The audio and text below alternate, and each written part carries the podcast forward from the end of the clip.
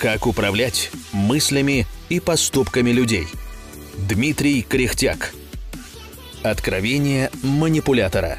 В начале 2000-х годов, когда я еще совсем недавно закончил институт, снимал квартирку и уже успел заработать на подержанную иномарку, приключилось мне работать торговым агентом в одной компании. Агентов было много, не все тогда были с личным автомобилем, я не был обременен семьей и все деньги тратил на себя и радовался легкой жизни. Не жил богато, но и не бедствовал. У нас в команде был один парень, Серега, мировой человек, общительный, душа компании – он умел собирать людей вокруг себя и делать пати из воздуха. И у него не было автомобиля. Продавал он красиво, говорил убедительно, и результаты тоже были хорошие.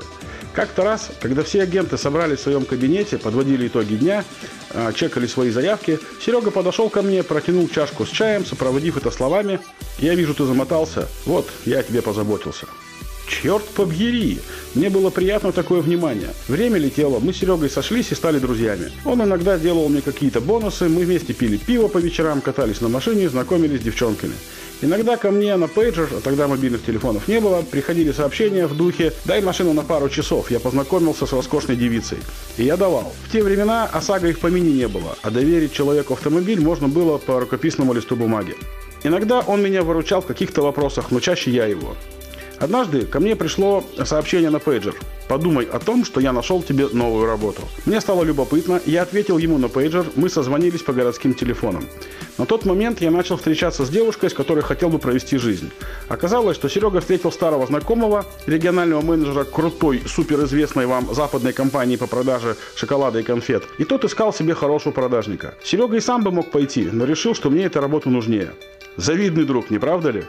Я устроился на эту работу. Мои доходы и профессионализм выросли. Я женился на той красотке. Серега продолжал быть моим другом, все шло хорошо и надежно. Потом Серега познакомился с девушкой, у которой был свой мелкорозничный бизнес и ушел помогать работать к ней.